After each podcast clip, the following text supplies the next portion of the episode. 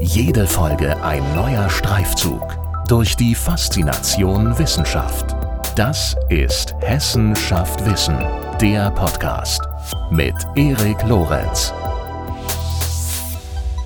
Seit 2022 ist Europa im Ausnahmezustand. Die Preise steigen, die Russlandpolitik hat eine drastische Kehrtwende vollzogen und viele Menschen sind auf der Flucht. Der russische Angriffskrieg gegen die Ukraine stellt die Europäische Union vor vielfältige neue Herausforderungen. Was würde eine EU-Mitgliedschaft der Ukraine für die EU bedeuten? Wie könnte die Demokratie in diesem Land gefördert werden? Und ist eine diplomatische Lösung des Konflikts derzeit denkbar?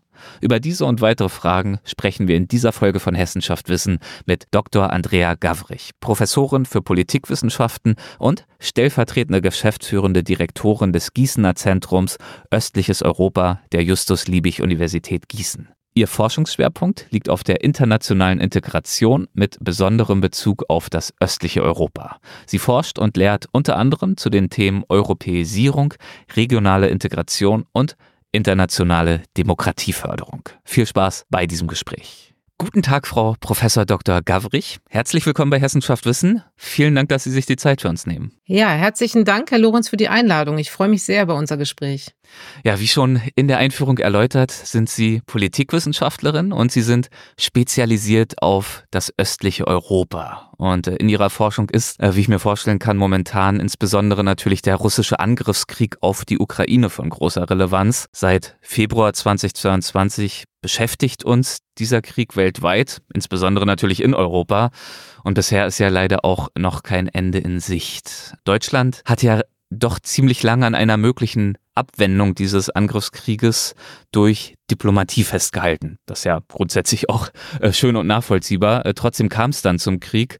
Ist denn aus Ihrer Sicht momentan eine diplomatische Lösung noch oder wieder vorstellbar? Also aktuell in dieser Kriegsphase wäre das diplomatische Szenario nicht das, was ich in den Vordergrund rücken würde, so sehr wir uns das alle wünschen würden. Aber wir dürfen nicht vorschnell in so eine naive Hoffnung verfallen, dass die ähm, Diplomatie jetzt äh, die Lösung der Stunde wäre. Es mhm. ist eher so, dass es darum geht, insgesamt zu schauen, dass der Westen möglichst stark und geeint weiter an der Seite der Ukraine steht. Okay, also finde ich gut, dass wir da direkt in die äh, Diskussion kommen, denn oftmals wird ja auch gerufen, natürlich, also es kann ja nur mit Diplomatie funktionieren, denn man sieht ja gerade, eine militärische Lösung des Konflikts zeichnet sich ja nun auch nicht gerade ab. Dann versuche ich das nochmal etwas zu äh, konkretisieren. Mhm. Es kommt darauf an, wer und wie die Frage nach der diplomatischen Lösung ausspricht. Also ja. wir haben das sehr häufig in Verbindung mit äh, Forderungen nach schnellen und umgehenden Waffenstillständen, die dann womöglich dann schnell auch diplomatische Szenarien nach sich ziehen.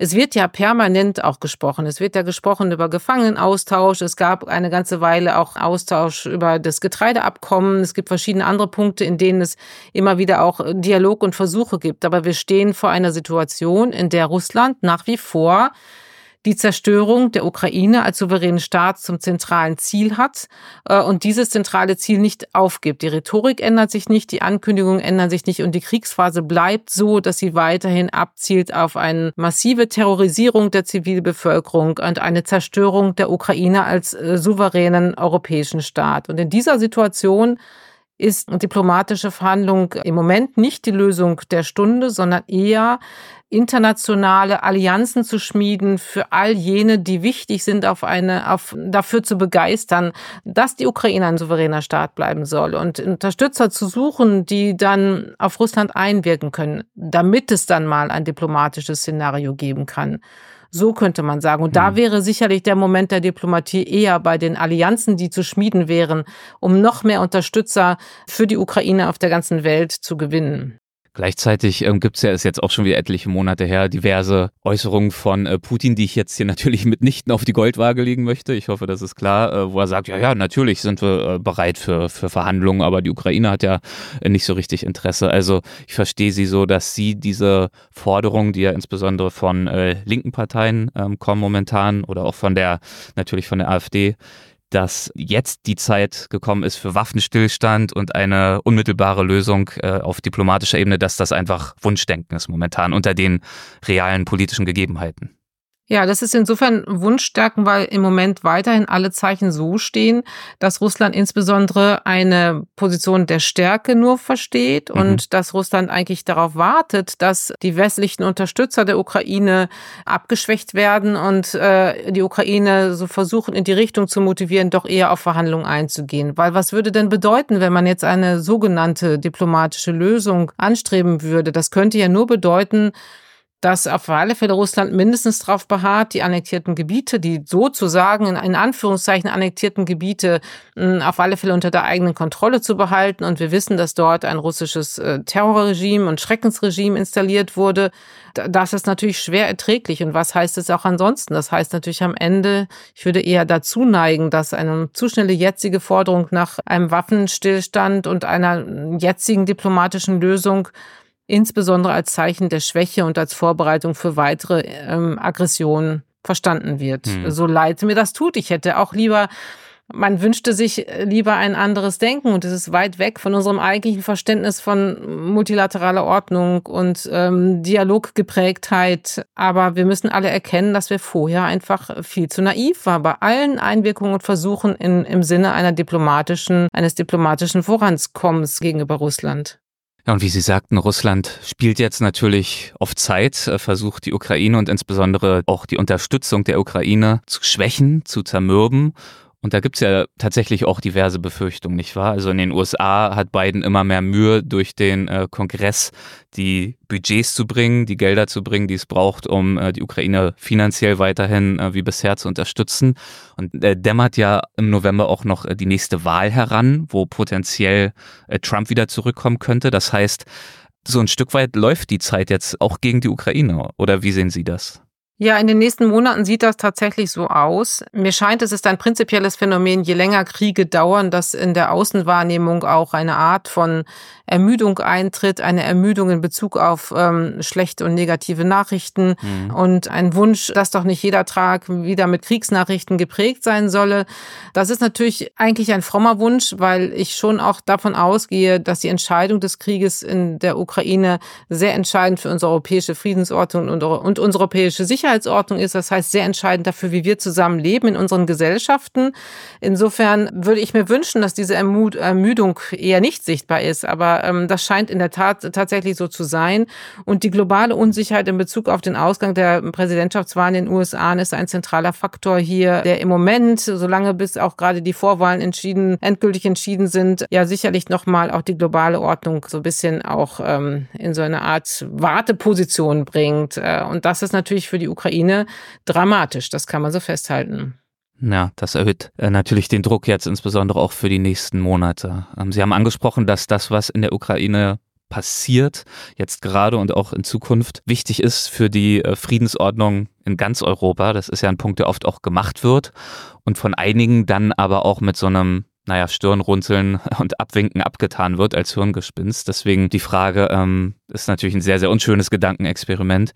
Was wäre denn, wenn wir keine schlussendliche diplomatische Lösung finden und Russland auf die eine oder andere Weise den Krieg tatsächlich gewinnen würde? Was würde das potenziell bedeuten für die Friedensordnung? Ja, das fällt Wissenschaftlern, glaube ich, etwas schwer, so spekulativ mhm. zu antworten. Ja. Ähm, man kann Vermutungen über verschiedene Szenarien anstellen.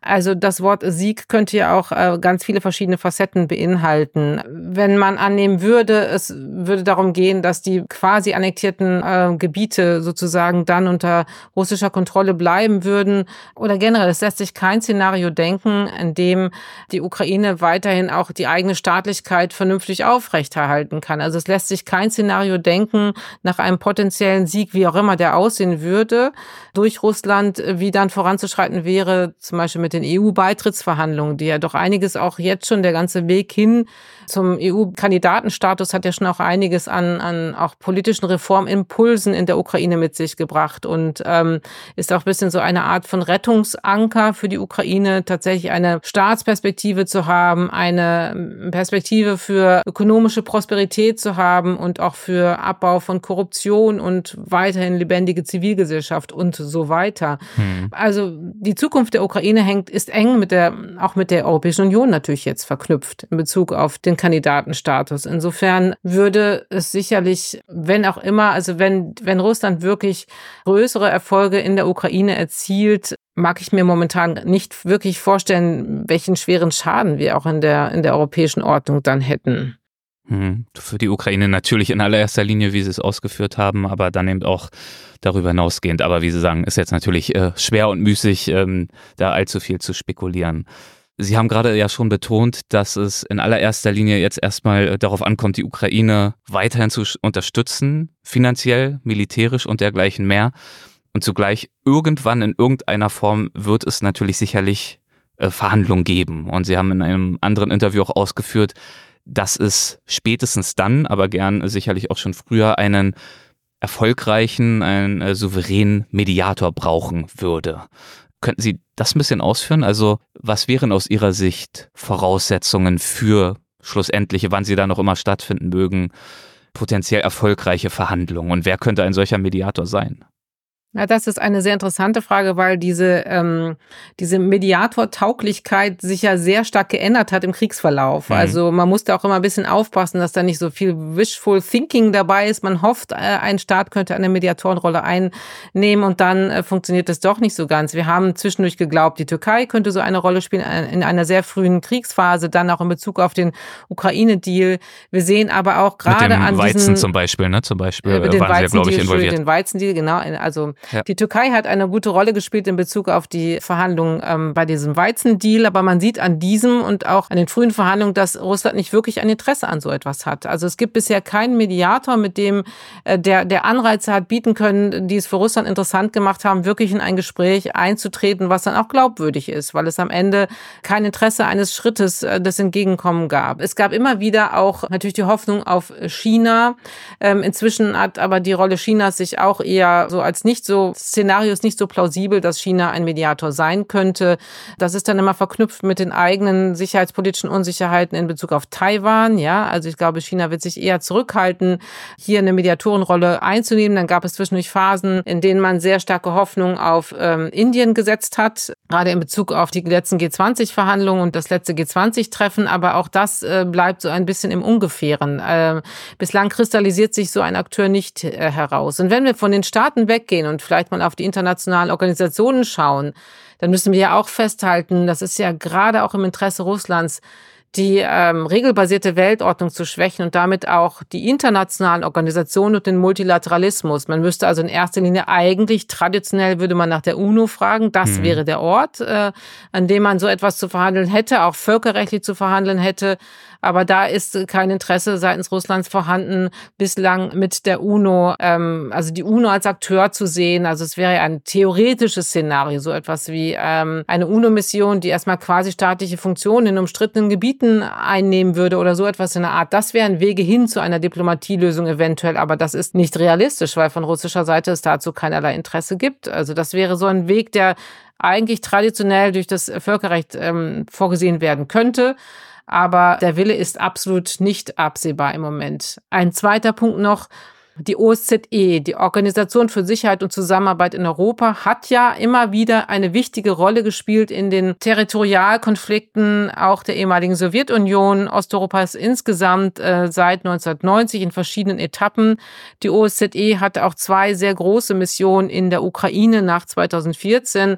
Die ähm, große Beobachtungsmission war, glaube ich, die größte historische, die OSZE jemals hatte, die sie in der Ukraine hatte nach 2014 um an diesen sogenannten Kontaktlinien in den äh, umstrittenen Gebieten oder dem ukrainischen äh, quasi souveränen Staatgebiet, was von, von russischer Seite aber quasi ähm, abgesprochen wurde, eins zu sein, nach 2014 genau zu beobachten, welche militärischen Kampfhandlungen dort stattfinden.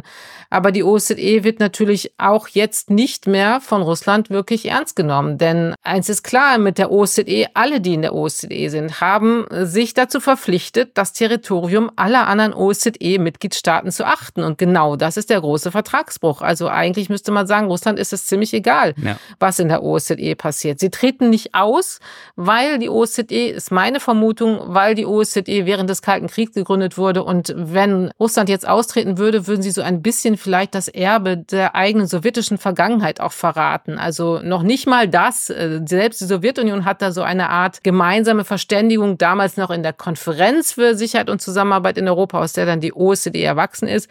Und wenn Russland da jetzt austreten würde, haben sie noch nicht mal das quasi, obwohl sie ja eigentlich dem Erbe der Sowjetunion sich partiell irgendwie verpflichtet sehen, offenbar. Aus dem Europarat sind sie ja ausgetreten. Das wäre ja noch ein nächster Ort eventuell. Aber da war Russland sowieso erst in den 90er Jahren beigetreten. Das war jetzt nicht so dieses historische Erbe.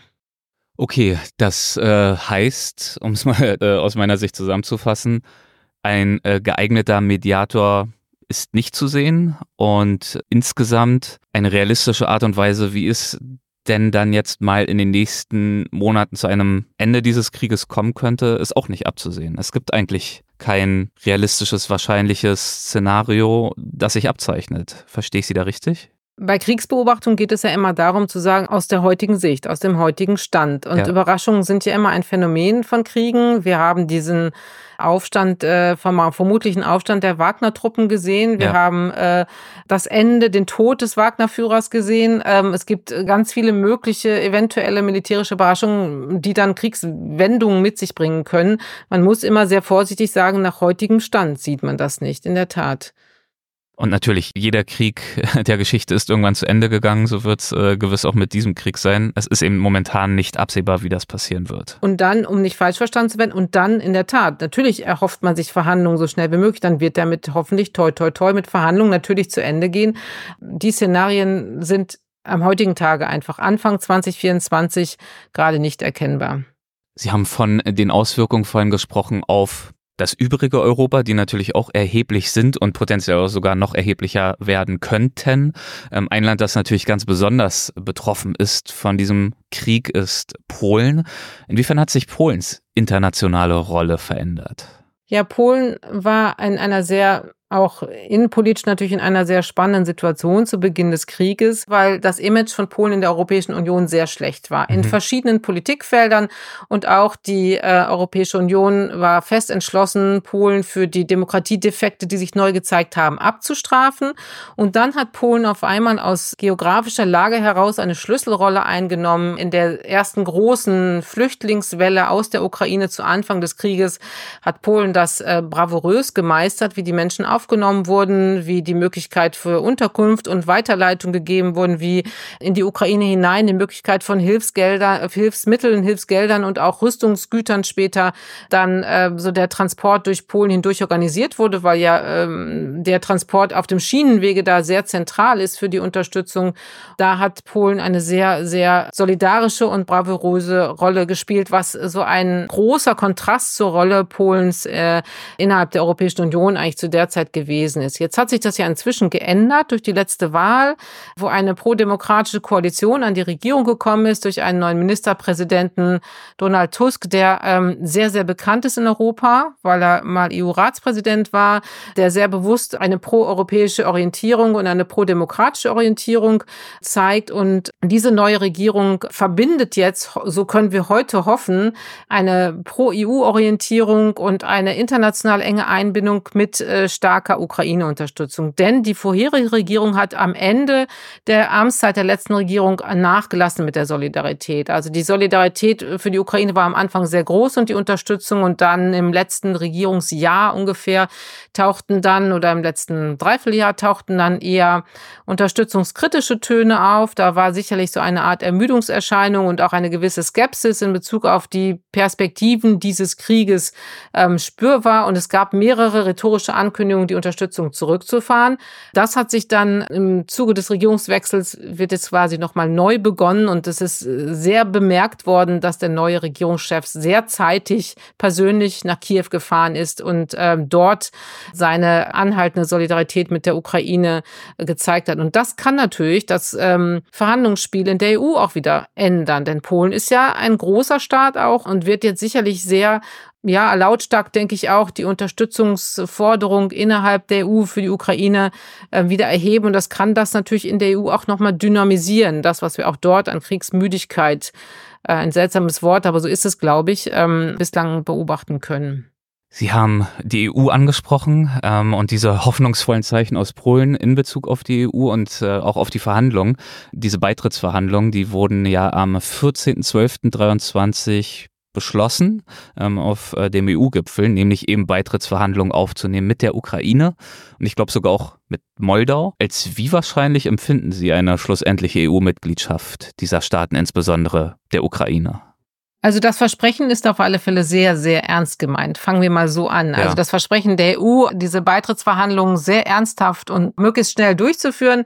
Also, ähm, also es ist nicht nur ein politisches Symbol, um jetzt gerade mal äh, Solidarität zu zeigen. Ja, das ist auch sehr genau vorbereitet worden und rein politikwissenschaftlich ist das ein sehr spannender Fall, wenn wir also aus fachwissenschaftlicher Perspektive schauen, wie die Diskurse und die Framings um das Anbahnen des Kandidatenstatus der Ukraine und dann auch Moldau und dann den Beginn der Beitrittsverhandlungen ähm, so geführt wurden. Und jetzt ist ja auch äh, Georgien noch so eine Perspektive auf den mhm. Kandidatenstatus entsprechend mit äh, signalisiert worden oder ausgesprochen worden.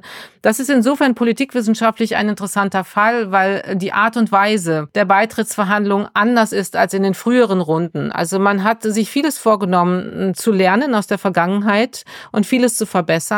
Zum Beispiel weil aus der Vergangenheit ja die Kritik resultierte, dass die Erweiterungen der EU gegebenenfalls zu schnell stattgefunden haben und die Prüfung nicht gewissenhaft genug war und wir dadurch das Problem, die Herausforderung vielleicht haben, mittlerweile doch auch viele Länder zu haben, die gemeinsam versuchen, zur Entscheidung zu kommen, es aber nicht können und deswegen, naja, Reformen auch nur noch schwerlich umsetzbar sind in der EU, oder? Also um das jetzt mal versimpelt vielleicht zusammenzufassen. Ja, unter anderem, genau. Aha. Was auch sicherlich ein Lerneffekt ist, ähm, die ganzen Frage der Demokratiekriterien, die waren früher in den großen Osterweiterungsrunden, die äh, fanden sich nur in so einem ganz kurzen, knappen Absatz der sogenannten Kopenhagener Kriterien und waren gar nicht so tiefgehend eingebunden in diesen großen EU-rechtlichen Besitzstand.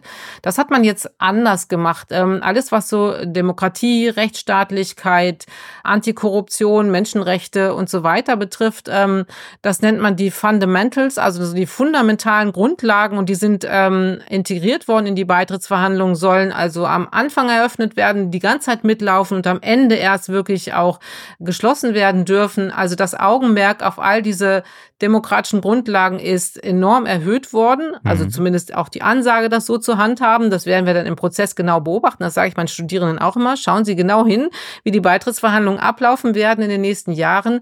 Auch äh, die Transparenz soll so ein bisschen vergrößert werden. Bislang war das so, dass man das gar nicht genau immer, also nur genau, also nur schwierig beobachten konnte in den großen, in den vorherigen Beitrittsrunden, wann ist jetzt eigentlich was abgeschlossen und was kommt als nächstes? Haben wir jetzt schon Agrar und Fischerei oder kommt als nächstes, keine Ahnung, Landwirtschafts- oder so dran? Und ähm, das soll auch einfach transparenter, mehr vorausschauender sein, auch mit so Zwischenerfolgsschritten, dass auch die Bevölkerung in den Staaten jeweils sehen können, was haben wir denn eigentlich davon, dass wir verhandeln. Das war nämlich zum Beispiel bei Polen ein großes Problem, dass dann später es ganz knapp wurde, auch die Unterstützung der polnischen Bevölkerung wirklich dann nicht ganz knapp, aber es war nicht so leicht, die ähm, Unterstützung der Bevölkerung einzuholen, weil das so vieles so äh, behind closed door Verhandlungen auch waren. Das will man auch verbessern, ja, die mhm. Sichtbarkeit, die Zwischenschritte und sich auch absichern, dass man auch Dinge wieder zurückdrehen kann. Dass man also Zusagen und ähm, auch Mitspracherechte, die erstmal vielleicht langsamer gewähren, dass man, also das ist so sicherlich so der Polen- und Ungarn-Lerneffekt, ja, dass man bestimmte Dinge zurückdrehen kann, damit man nicht einfach nachher da steht und sagt, an, die Ukraine ist ja also ein großes Land, wenn man jetzt nach Bevölkerungsgröße und dann Stimmrecht im Ministerrat geht, dann ist ja das Stimmrecht auch erheblich, so dass man dann zu einer Situation kommt, dass man auch Notbremsen ziehen kann. Das ist vielleicht die Art und Weise, das gut auszudrücken auszudrücken. Mhm, ja, also die äh, Demokratisierung dieser Länder ist eben eine ist eben ein noch wichtigeres äh, Kriterium für die Aufnahme in die EU als in der Vergangenheit schon. Und nach meinem Verständnis ist das ja auch genau der Punkt, an dem Sie in Ihrem neuen Forschungsprojekt ansetzen. Das Projekt Shape Them EU. Also da geht es um die Förderung der Demokratie in ost- und südeuropäischen Ländern. Äh, würden Sie uns von dem Projekt ein bisschen erzählen? Ähm, was ist das für ein Projekt? Wie ist das entstanden und worin besteht die Zielsetzung? Ja, sehr gerne. Das ist ein, wie ich natürlich äh, finde, ein ausgesprochen aufregendes Projekt und die Hauptzielsetzung besteht darin, dass, ähm, ich fange mal so an, die Europäische Union hat in ihrer Außenpolitik das Ziel und die Ambition, die Staaten, verschiedene Staaten der Welt, aber insbesondere auch die Staaten der Nachbarschaft und dann haben wir die östliche Nachbarschaft und die südliche Nachbarschaft, ähm, mitzuhelfen, dass die Staaten demokratischer werden können. Und die EU hat dabei auch verschiedene Lessons learned, also Lektionen gelernt in den letzten Jahren, aber trotzdem ist da noch vieles verbesserungswürdig. Und wir sind angetreten mit diesem Projekt der EU ein neuartiges Modell, einen neuartigen Ansatz vorzuschlagen, wie man das auf alle Fälle noch besser machen kann, damit man nicht so von einem etwas zugespitzt gesagt von einem Brüsseler mit so einem Brüsseler Zeigefinger, erhobenen Zeigefinger mit den Staaten interagiert und sagt, so müsst ihr Demokratie machen und dann kriegt ihr das Geld, um das so zu machen oder kriegt neuere ähm, ähm Kooperationen Kooperationsangebote in unserer Nachbarschaftspolitik, wenn ihr euch so oder so demokratisiert. Natürlich hat die EU das nicht ganz so gemacht, aber in manchen Bereichen ist es schon so, dass ähm, die Staaten der östlichen Nachbarschaft und der südlichen Nachbarschaft auch frustriert sind über die Art und Weise, was die EU fordert, um dann auch bestimmte ähm, Angebote der Integration dann auch ähm, annehmen zu können. Und wir haben uns einen bunten Mix an Staaten ausgesucht. Ähm, in, Im Osten ist das äh, die Ukraine, Georgien und Armenien in Ergänzung noch äh, unter Umständen durch Moldau. Und dann haben wir im Süden, in der südlichen Nachbarschaft, haben wir Libanon, Tunesien und tatsächlich Palästina und in Ergänzung noch Jordanien und zwei andere Staaten, in denen wir ähm, tatsächlich sozialwissenschaftliche Forschung machen darüber, was, äh, wie sehen denn die Menschen vor Ort ihre eigene demokratische Lage und wie sehen sie denn die Demokratie, Kooperationsmöglichkeiten mit der EU? Was wünschen die sich? Und unsere Ambition dort ist, mit vielen Zivilgesellschaftsgruppen zu sprechen und tatsächlich auch lokales demokratisches Wissen ähm, genauer zu erfassen, herauszuarbeiten und uns dabei bewusst zu sein, dass das, was ähm, vielleicht, sagen wir mal, in der tunesischen Gesellschaft als demokratisches Wissen oder äh, demokratische Haltung angesehen wird, vielleicht von der EU gar nicht als solches verstanden wird oder übersehen wird oder falsch geframed wird. Und das versuchen wir in einen Dialog zu bringen mit möglichst vielen von jenen, die in den EU-Institutionen dafür Verantwortung tragen, auch Demokratieförderung mitzugestalten, also mit Menschen aus der EU-Kommission, aus dem Europaparlament, aus den äh, EU EU-Botschaften vor Ort und anderen Institutionen und versuchen, ähm, das im Rahmen eines gemeinsamen Learning Loops, nennen wir das, ein Democracy Learning Loops in einen Dialog zu bringen. Also das, ähm, eine Lernschleife. Und, ja. ja, eine mhm. Lernschleife wäre dann, genau, das wäre dann Feedback Loop oder sowas in der Art. Haben wahrscheinlich wäre, die meisten Hörerinnen und Hörer auch verstanden. Aber, ja, genau, ja. nehme ich doch mal an.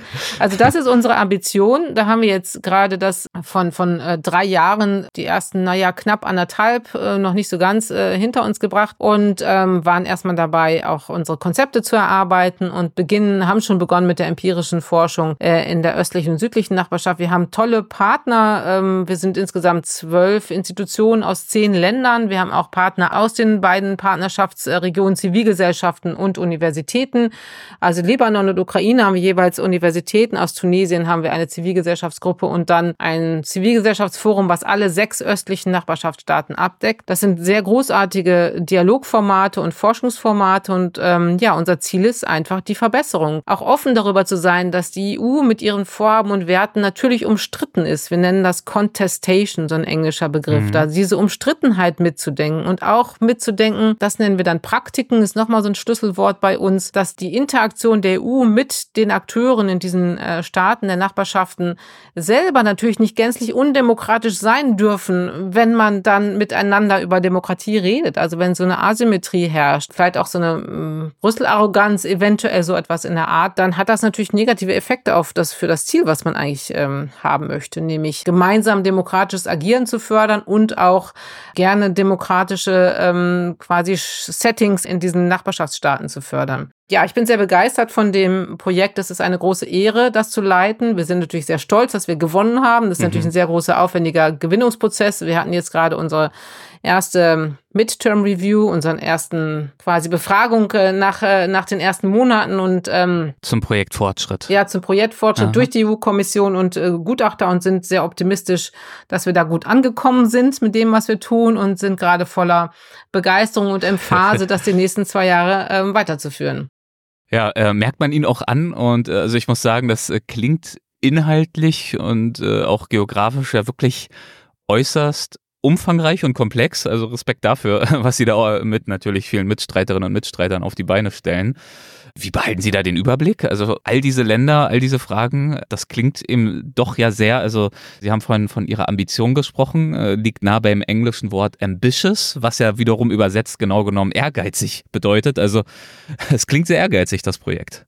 Ja, ich würde dann eher ambition als ambitious sagen. Ja. Also wir sind, äh, wir haben uns das ja vorher sehr genau überlegt. Wir haben über ein Jahr an diesem Konzept für diesen, dieses Projekt äh, geschrieben und gefeilt und auch mit den äh, Partnern, mit den Wissenschaftlern und Praktikern, mit denen wir das jetzt zusammen umsetzen. Wir sind so ungefähr roundabout 35 Leute, glaube ich. Äh, ja, jetzt hoffe ich, dass ich mich nicht verzählt habe, so um den Dreh in diesen zwölf Institutionen. Und man kennt sich natürlich jetzt auch über die Antragsphase hinweg und dann über dieses, die ersten gut fünf 15 Projektmonate. Ähm, wir können natürlich nicht ein gesamtes Land beforschen, sondern wir haben immer bestimmte Aufgaben, die wir uns setzen. Wir machen das zum Beispiel gemeinsam. Wir haben jetzt einen in der Ukraine und Georgien und auch Moldau haben wir professionelle Online-Umfragen machen lassen, so Surveys, mit denen wir erstmal herausfinden wollten, wie so das lokale Denken ist. Dann machen wir mit bestimmten Einzelakteuren, machen wir Interviews oder sogenannte Fokusgruppen. Das sind so Gruppeninterviews und das sucht man dann aus und macht das dann äh, zahlenmäßig so wie auch unsere Kapazitäten sind. Und das macht man dann für die südlichen Länder auch. Und dann gibt's natürlich sehr viel Dokumentenanalyse, also schriftliche, also was schon da ist an Forschung zusammenzustellen, ähm, auf dem wir dann aufbauen können. Und wir sind viele, genau. Und wir haben einen klaren Fahrplan. Man hat also sehr klare Aufgabenstellungen, die man zu erfüllen hat, was wir der EU-Kommission versprochen haben. Und bislang gelingt es uns ganz gut, ähm, das umzusetzen, inklusive unserer eigenen schönen Podcast-Serie, die jetzt demnächst starten wird. Insofern. Ja, sagen Sie nochmal, wie heißt diese diese Serie genau? Äh, die heißt, glaube ich, Shape the EU Democracy Podcast. Also ähm, werden wir äh, gerne verlinken mit in den Show Notes, wer da nochmal genauer reinhören möchte. Ja, Anfang Februar ist dann die erste Folge erschienen. Da haben wir eine große Bandbreite vor in den weiteren Verlauf des Jahres 2024 und 2025, wo wir sowohl Wissenschaftlerinnen zu Wort kommen lassen, als auch Zivilgesellschaftspraktikerinnen, um auch zu erklären, wie wir das eigentlich genau machen und was wir genau vorhaben, wenn wir uns darum darum bemühen wollen, dass die Förderung von Demokratie verbessert wird seitens der Europäischen Union in den Nachbarschaftsstaaten. Sie ähm, möchten also diese demokratischen Lernschleifen, diese Learning Loops durchleuchten und eben herausfinden, wie es äh, besser vielleicht auch gehen kann. Können Sie da vielleicht nochmal ähm, für mich zum Verständnis konkretisieren, worin idealerweise dann das Ergebnis des Projekts bestehen wird? Also wird das so eine Art Maßnahmen- und Empfehlungskatalog hin zu mehr und besserer und effektiverer Demokratisierung sein? Ja, das ist Teil dessen, was wir am Ende äh, machen werden. Wir werden Politikempfehlungen aussprechen. Mhm. Ähm, das machen wir dann zum Beispiel in einem Brüsseler Think Tank zusammen, der Teil von unserem Projekt ist, äh, der sehr gut weiß, ähm, wie man in den Brüsseler Kontexten auch äh, die entsprechenden Entscheidungsträgerinnen erreichen kann. Und ähm, dort werden wir das platzieren und veröffentlichen. Die Politikempfehlungen, die sind dann Ergebnis unserer Forschung und unserer so ein Substrat dessen, was wir dann herausfinden werden. Wir haben aber auch jetzt schon angefangen, während wir weiter forschen und weiter arbeiten, äh, auch gerade in Brüsseler Kontexten so bestimmte Dialogformate umzusetzen. Das ist dann manchmal ganz gut, wenn das in so vertrauensvollen Kontexten auch nicht öffentlich ist, wo wir zusammenbringen Menschen aus den äh, Nachbarschaftsländern mit den Akteuren innerhalb ähm, der Europäischen Union, die insbesondere sich mit Demokratieförderung befassen. Das gelingt auch sehr gut. Da haben wir sehr gut mit angefangen. Dann haben wir eine Blogserie noch, die wir über Carnegie Europe ähm, veröffentlichen, ähm, unser Partner in Brüssel. Und das sind so verschiedene Formate, von denen wir dann eigentlich sehr optimistisch sind, dass so in der Bandbreite und in der Fülle, die wir dann anwenden, das dann hoffentlich auch Effekte zeigen wird. Ich nenne noch mal ein, ein Modell, was wir nehmen, ist ein Reallabor. Das ist eine sehr schöne Methode, wo man so einen versucht, so einen Politikzyklus ähm, quasi nachzubauen mit den äh, Akteuren, die da involviert sind, also mit Entscheidungsträgern, aber auch Zivilgesellschaftsakteuren und ähm, uns dazwischen als Wissenschaftlerinnen. Das ist zum Beispiel eine der äh, Vorhaben, die wir umsetzen werden.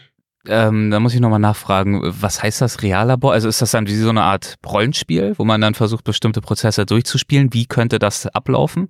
Also ob das konkret wie so ein Rollenspielformat aussieht, aber zumindest vor allen Dingen diese, diese ganzen Stakeholder, sagen wir, aus den verschiedenen äh, Gruppen zusammenzubringen und mit denen zu überlegen, in welchem Handlungsfeld braucht es zum Beispiel welche Verbesserungen. Das heißt nicht unbedingt, dass man jetzt habituell in ein Rollenspiel verfallen muss. Das könnte durchaus sein. Also die Methoden können dann vielfältig sein. Aber vor allen Dingen geht es darum, eher auch Themen zu diskutieren. Was mhm. muss besser werden? Also ich nenne mal ein praktisches Beispiel. Wenn eine kleine NGO, sagen wir mal in Tunesien, die noch nie vorher Kontakt zur Europäischen Union hatte, irgendeinen Demokratieförderfinanzantrag schreiben möchte, schafft sie das? Hat die Zugang zu den Formularen? Sind die Formulare vielleicht so kompliziert, dass man die gar nicht ähm, beantworten kann oder gar nicht ähm, äh, ausfüllen kann, wenn man nicht genügend Verwaltungskapazitäten hat. Das hat man aber vielleicht gar nicht als kleine NGO. Aber vielleicht hat gerade diese NGO was anzubieten, was unglaublich wichtig ist, vielleicht im Menschenrechtsbereich oder so oder im Frauenrechtsbereich oder so. Was, was enorm wichtig ist eigentlich für das allgemeine Ziel.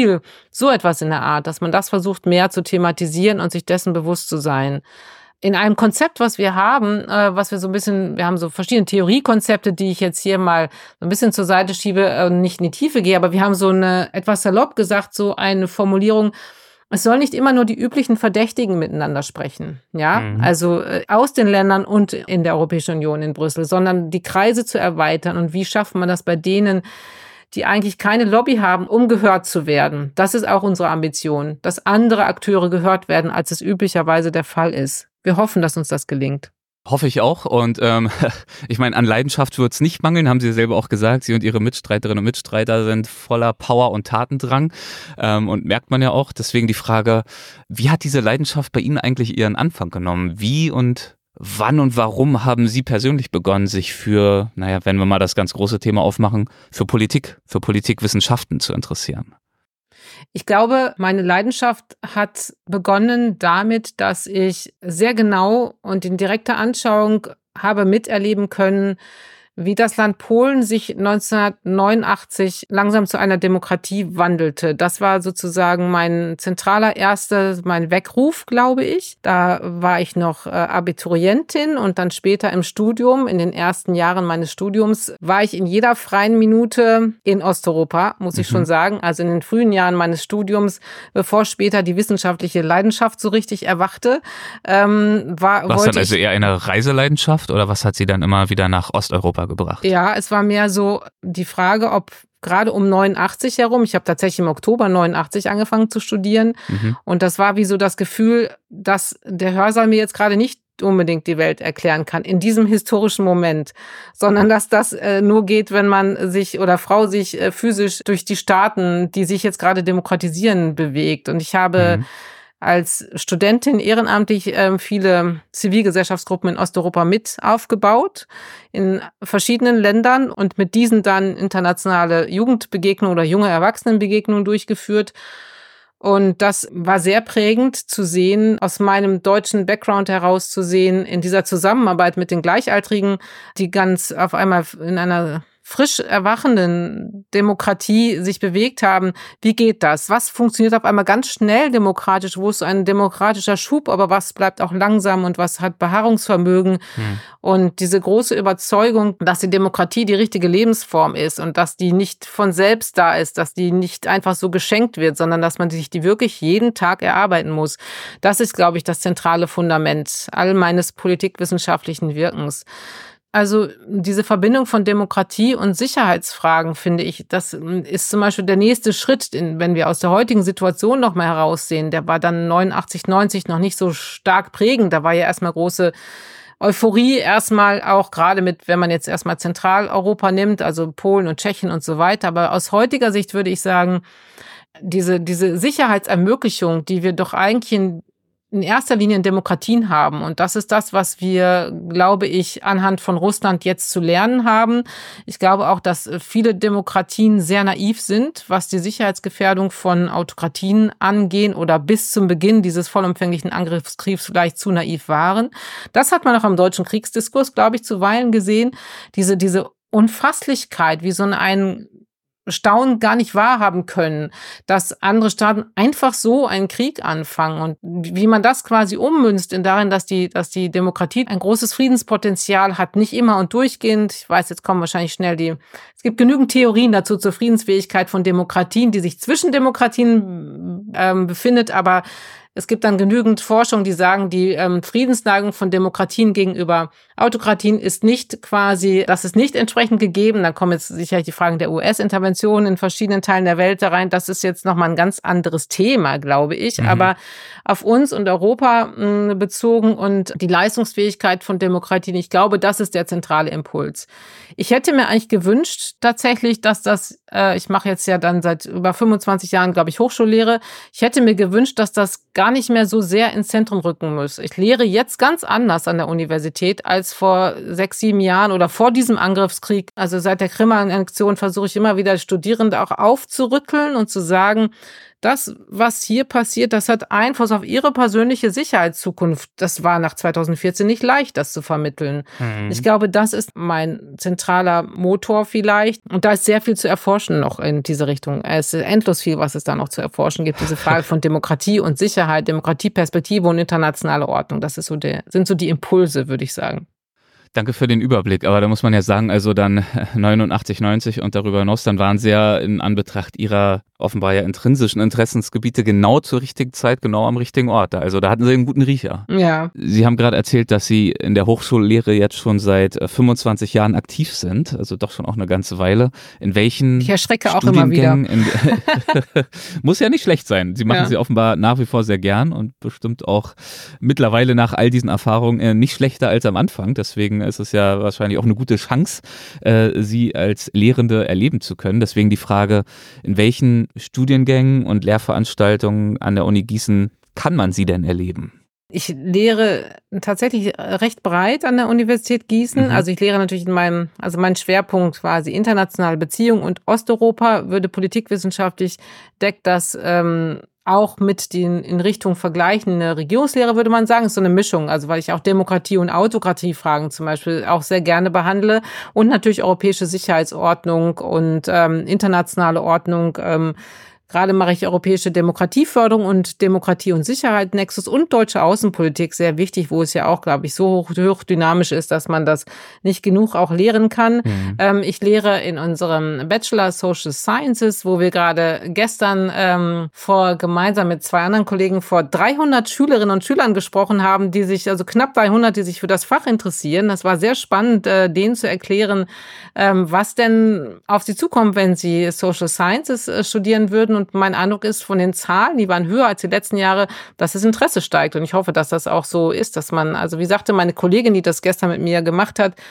ja, also wann, wann nicht Sozialwissenschaften studieren, wenn nicht jetzt, wo einfach so viel eine hohe politische Dynamik ist. Und mhm. also in unserem Bachelor, dann haben wir einen Lehramtsstudiengang. Das ist in Hessen sehr gut organisiert mit dem Lehramtsstudiengängen, also Politik und Wirtschaft. Dort lehre ich auch immer wieder. Und dann haben wir ja die sogenannten Grundwissenschaften, die jetzt gerade in Bildungswissenschaften umgenannt werden und ein bisschen umorganisiert werden, die ja zum Ziel haben, dass alle ähm, Studierenden, die Lehrerinnen und Lehrer werden sollen, wollen, dürfen in Hessen auch ähm, studieren Anteile von Politik und Soziologie und Erziehungswissenschaften und Psychologie. Und da sind wir auch engagiert. Also das lehre ich auch manchmal. Ich lehre also manchmal auch Politik vor jungen Studierenden, die einfach eigentlich Mathe und Chemie machen und dann aber trotzdem die Grundwissenschaften absolvieren. Das ist auch immer wieder ein sehr spannendes Dialogerlebnis. Und mhm. dann natürlich in unserem tollen politikwissenschaftlichen Master der Demokratie und Governance heißt, und damit komme ich schon wieder zu meinem Leidenschaftsthema der Demokratie, da bin ich sehr froh, der ist auch sehr breit, weil wir ein großes Politikinstitut sind. Also wir decken alle Teildisziplinen der ähm, Politik ab und ich glaube im bundesweiten Vergleich, wir sind kein riesig großes, aber ich glaube in dem Durchschnitt sind wir recht groß, wenn man so schaut. Es gibt doch erheblich viele Institute, die kleiner sind als wir in Bezug auf die Anzahl der Professuren. Da stehen wir schon ganz gut da. Deswegen auch in unserem Master Demokratie und Governance, da lehre ich überall. Klingt, als hätten Sie gut was zu tun. ja, alle Fälle. Schön. Dann äh, will ich Ihre äh, knappe Zeit gar nicht noch viel weiter hier strapazieren, aber eine Sache hätte ich noch, nämlich unsere Rubrik der Halbsätze, mit der wir unsere Folgen immer abschließen. Das heißt, ich würde Ihnen gerne noch ein paar kleine, ganz harmlose Halbsätze anbieten und einfach mal mit Ihnen schauen, was Ihnen dazu so in den Sinn kommt, ob Ihnen dazu was in den Sinn kommt. Probieren wir es mal, würde ich vorschlagen. An Politikwissenschaften begeistert mich bis heute die zentrale Bedeutung für ähm, unser politisches Zusammenleben, für das äh, Fundament der Ordnung, in der wir leben und die große Vielfalt der noch zu erforschenden Themen, die großen blinden Flecken, die alle darauf warten, noch weiter erforscht zu werden.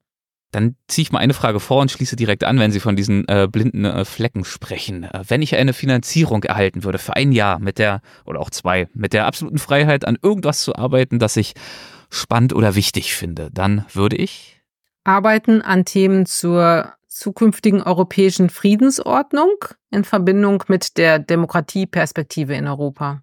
Eine prägende Erfahrung in meiner Karriere war für mich meine prägendste Erfahrung in meiner politikwissenschaftlichen Karriere war die sehr große Freiheit, die mir in meiner Promotionszeit und meiner Habilitationszeit von meinen jeweiligen Promotions- und Habilitationsbetreuern gelassen wurde. Die Freiheit der Themenwahl, die Freiheit der Forschungsumsetzung, das war das Prägendste. Meinen Studierenden gebe ich häufig den Rat, täglich aufmerksam zu sein für alles, was politisch passiert, weil das Teil ihrer ihres Studiums ist, alles, was auch außerhalb des Hörsaals und des Seminars passiert und das einzubinden in das, was sie dann studieren.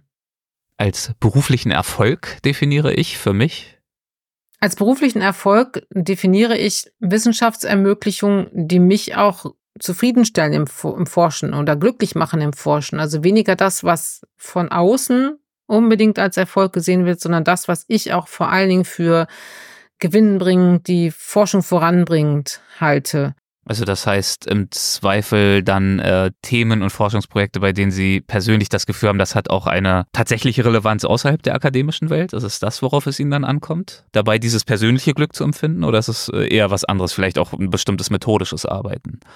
Also das Glück ist eher, Forschungslücken zu bearbeiten, die ich für außerordentlich wichtig zu bearbeiten halte und dabei nicht so sehr darauf zu achten, ob das jetzt gerade Mainstream ist oder ganz auf die Agenda des Faches passt. So in die Richtung. Dann eine Frage, die geht eigentlich in eine ähnliche Richtung wie das, was wir schon hatten, aber wir schauen mal, vielleicht äh, kommt Ihnen noch was in den Sinn. Für die Zukunft sehe ich die spannendsten Forschungs- oder Tätigkeitsfelder in den Politikwissenschaften in in der Verbindung von Demokratie und Sicherheit. Nach wie vor, ja. Ja, ist wohl so. Durchs Aussprechen merkt man ja manchmal selber, was man wichtig findet. Also ja, ja. Ist ja auch offensichtlich, dass es da noch genügend zu tun gibt. Ja. Zum Glück und auch leider. Ähm, dementsprechend werden Ihnen die Themen da nicht ausgehen. Ich danke Ihnen. Ich danke Ihnen für dieses Gespräch und für Ihre Zeit. Vielen, vielen Dank. Ja, Herr Lorenz, vielen Dank für die Einladung. Ich bin sehr gespannt, wie das Format dann nachher ähm, nachzuhören ist und äh, bin beeindruckt über die Vielfalt, die Sie bisher schon auf Ihrem, Ihrem Podcast-Format hatten. Ja, vielen Dank und weiterhin gutes Gelingen für dieses Format. Dankeschön, Ihnen natürlich auch für Ihr Format. Sie haben es ja angesprochen, wir werden es in den Shownotes verlinken. Machen Sie es gut, ciao. Auf Wiedersehen. Hessen schafft Wissen, der Podcast.